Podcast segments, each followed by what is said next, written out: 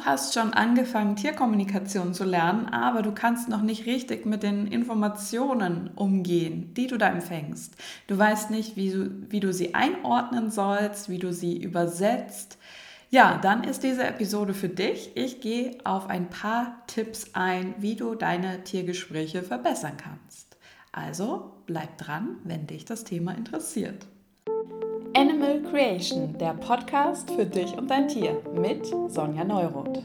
Herzlich willkommen wieder zu dieser reinen Audio-Podcast-Episode und ich baue auf auf der Episode von letzter Woche, wo es ja darum ging, Tierkommunikation lernen wie eine Fremdsprache. Und da habe ich ja schon vieles erzählt über den Prozess, Tierkommunikation zu lernen, wie du es dir ein bisschen leichter machen kannst, wenn du es mal mit anderen Augen betrachtest denn ich weiß, dass man da manchmal an sich zweifeln kann und da ist es umso besser oder umso hilfreicher, wenn man ähm, ja, jemanden an seiner Seite hat, ähm, im Idealfall, der das Ganze so ein bisschen mentoringmäßig begleiten kann. Also am besten finde ich immer tatsächlich das Lernen in einer Gruppe, gegenseitig üben, sich gegenseitig inspirieren. Ähm, wenn jemand das anleitet, der sich wirklich auskennt, der auch weiß, was kann man tun im Fall XYZ, wenn man scheinbar keine Infos bekommt oder wenn da irgendwas Komisches rauskommt, sodass man das für sich einordnen kann. Ja, aber vielleicht bist du schon dabei, eben zu üben, fleißig zu üben und hast aber immer mal wieder Momente, ähm, ja, wo du irgendwie das Gefühl hast, ich weiß jetzt gar nicht, was ich anfangen soll mit den Infos. Da kommt scheinbar nur Kauderwelsch, komische Sachen und ich weiß nicht, wie ich damit umgehen soll. Erstmal dazu, um das einzuordnen, also das kann passieren, dass da Infos kommen, du bekommst vielleicht einiges, aber du weißt nicht, wie kann ich das jetzt richtig übersetzen, dass das sozusagen Sinn macht, ist einfach deswegen, du verbindest dich ja mit dem Tier, du fühlst dich in das Tier ein und hast da die Energie von dem Tier. Und energetische Sprache ist nicht linear. Es, ist, es hat keinen Satzbau, es geht nicht von A bis Z immer linear einer genauen Abfolge nach, sondern es ist meist so, dass du ganz viel auf einmal empfängst. Dass da ganz viel auf einmal kommt, dass da auch aus verschiedenen ähm, ich sage jetzt mal, Zeitebenen was kommen kann. Also, dass das Tier dir etwas schickt über seine Vergangenheit oder über Wünsche für die Zukunft und dass es sich aber alles irgendwie gleich in Anführungsstrichen anspürt. Also, dass du nicht die Erklärung bekommst, das war vor fünf Jahren. Also, Tiere haben jetzt sowieso nicht so die Zeitangaben, die sie uns geben können. Oder das war dann, das war dann oder das wünsche ich mir für die Zukunft. Das sind alles so Dinge, die du mit der Zeit lernen darfst, für dich zu differenzieren. Also, dass du ähm, da nochmal gezielt nachfragst oder dass du einfach so ein Gespür dafür bekommst, ist das eher ein Wunsch, ist es was, was noch gar nicht passiert ist, ist das ähm, ein, ja, vielleicht auch eine Angst von dem Tier oder ist das was, was tatsächlich passiert sein könnte. Und das ist natürlich am Anfang schwierig. Also du spürst dich in das Tier ein, du bekommst ganz, ganz viele Eindrücke und jetzt ist die Frage, wie sortierst du die, wie übersetzt du die nach für nach, dass das auch eine logische Abfolge ergibt. Dann kann es natürlich eben auch sein, dass du deswegen in Anführungsstrichen komische Infos bekommst. Nicht, weil die Infos an sich komisch sind, aber weil du natürlich, wenn du mit einem fremden Tier übst, was du gar nicht kennst, wovon du sonst kaum Infos hast, dann kennst du natürlich nicht seine genaue Lebenssituation.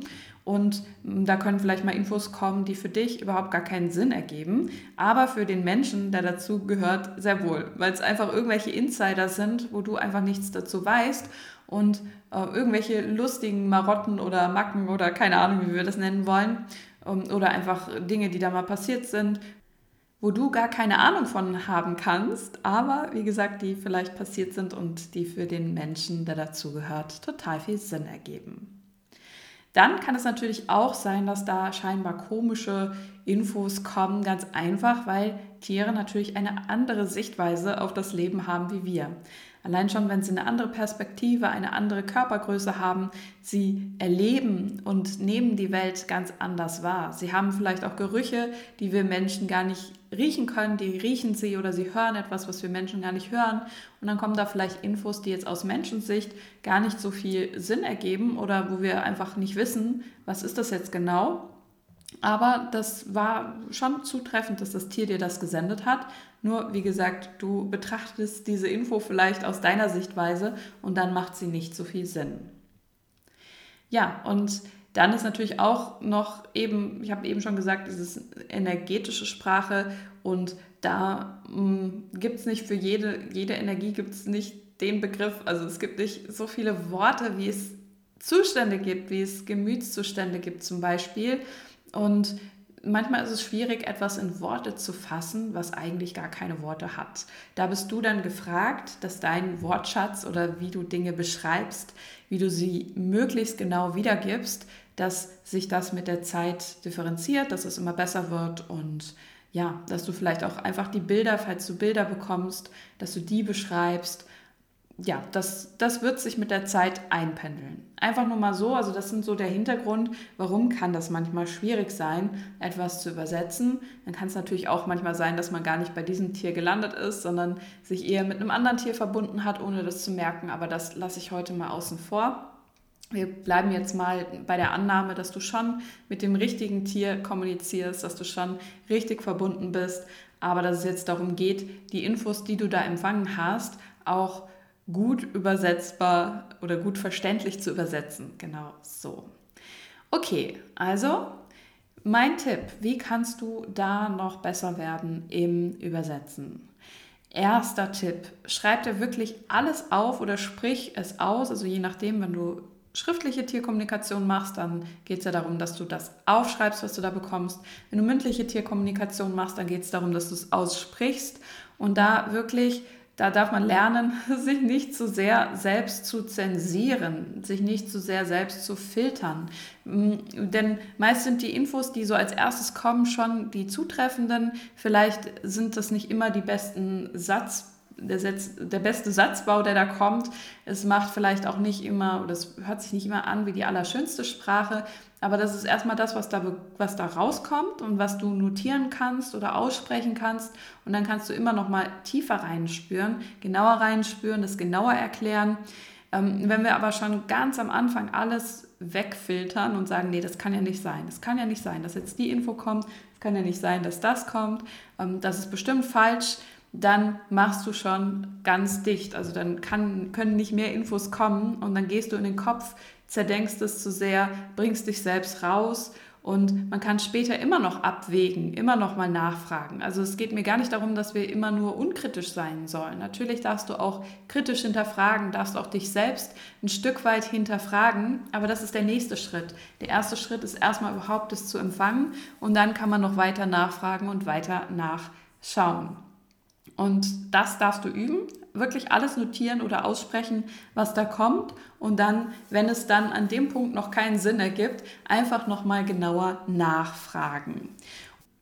Und dann kommt, wie gesagt, der nächste Schritt, den ich dir jetzt noch mitteilen möchte.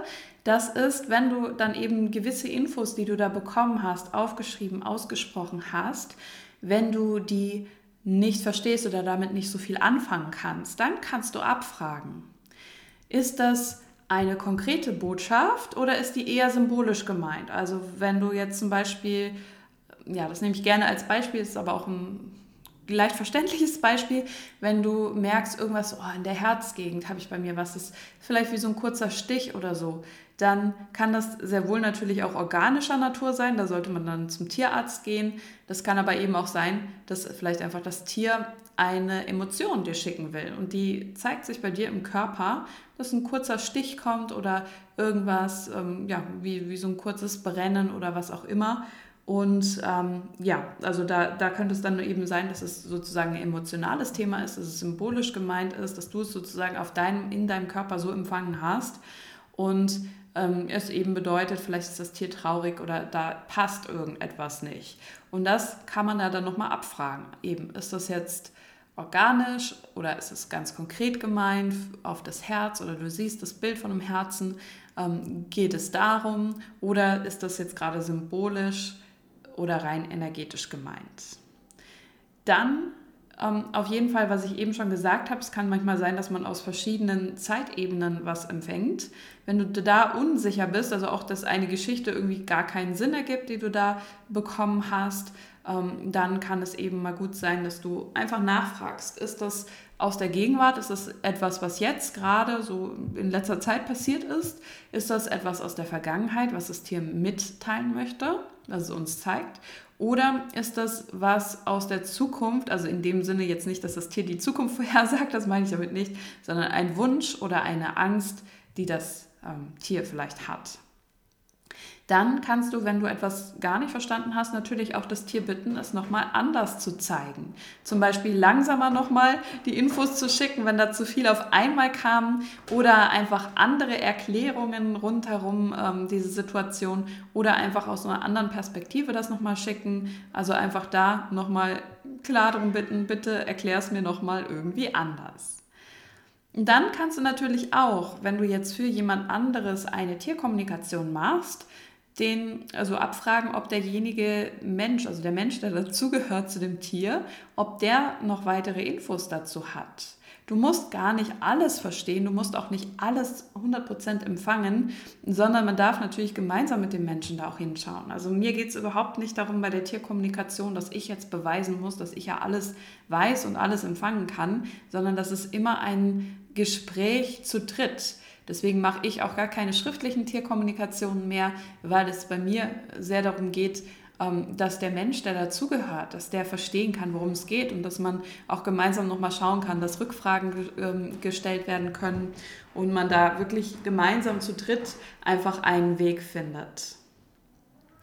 Ja, und dann kannst du natürlich auch das nur so am, am Rande, das ist dann mehr für Fortgeschrittene, wenn du schon ein bisschen weiter bist, dass du da wirklich herausfindest, ist diese Info, die du da empfangen hast, ist die überhaupt vom Tier?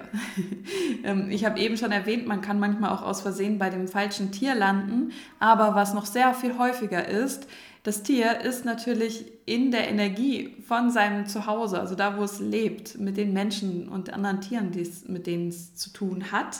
Und da kann es sehr häufig sein, dass uns das Tier auch sehr viel über den Menschen mitgibt und sagt, was ähm, den Menschen betrifft, der dazu gehört. Und ähm, ja, dass du da eigentlich eher die Energien des Menschen übersetzt. Gerade auch wenn ein Mensch da ist, der sich viele Gedanken, viele Sorgen oder einfach generell Gedanken macht um sein Tier, dann ist es häufig eher, dass wir diese wahrnehmen, diese aufschnappen und die eigentlich gar nicht so viel mit dem Tier selbst zu tun haben. Und da kann es natürlich auch, also das ist eine potenzielle Fehlerquelle sozusagen, dass man da was falsch übersetzt, was gar nicht von dem Tier kommt, wenn man mehr sozusagen in den ähm, Hoffnungen oder Ängsten des Menschen, mehr von denen empfangen hat und ähm, gar nicht so richtig beim Tier selbst gelandet ist. Das kann man natürlich auch noch abfragen. Wie das im Detail geht, das machen wir immer bei uns in den Kursen. Da möchte ich jetzt an der Stelle gar nicht weiter drauf eingehen, weil wir sonst den Rahmen wirklich dieses Podcasts sprengen. Und dafür ist auch ein Kurs da, dass man da wirklich Schritt für Schritt durchgeht. Aber ich hoffe, dass ich dir heute schon einige Impulse rund um dieses Thema geben konnte. Ja, noch einmal der Hinweis, es startet ja bald unsere Challenge Tierkommunikation lernen online. Ähm, die kannst du, da kannst du teilnehmen für 0 Euro. Schau doch gern mal in der Beschreibung hier nach. Da habe ich das Ganze verlinkt, wenn du mehr erfahren möchtest, wenn du dabei sein möchtest. Du brauchst da keine Vorkenntnisse. Äh, es ist kein klassischer Tierkommunikationskurs, sondern es gibt dir sehr viele Impulse rund um das Zusammenleben mit deinem Tier und wie du natürlich noch einen intuitiveren Zugang zu deinem Tier bekommst. Ansonsten, ja, schau auch gern mal auf YouTube vorbei. Da gibt es auch immer noch mal wieder neue Updates. Wir haben ja auch YouTube Shorts, wo wir ganz viel euch mitnehmen hinter die Kulissen bei uns und auch die Vlogs, wo wir noch mehr zeigen, wie ist eigentlich so unser Arbeitsalltag mit den Tieren und mit der Arbeit an sich. Und ja, wenn dich das interessiert, dann schau doch mal da vorbei. Da sind wir unter Seelenfreunde Tierakademie. Dann würde ich sagen, bis zum nächsten Mal. Dir noch eine gute Zeit mit deinem Tier und viel Freude bei der Tierkommunikation. Hat dir die Episode gefallen? Um nichts mehr zu verpassen, abonniere gerne diesen Kanal. Wie das geht, erfährst du in der Infobox. Weitere Gratis-Inhalte gibt es auch in unserer Seelenfreunde Tier-App, die du ab jetzt in allen App Stores findest.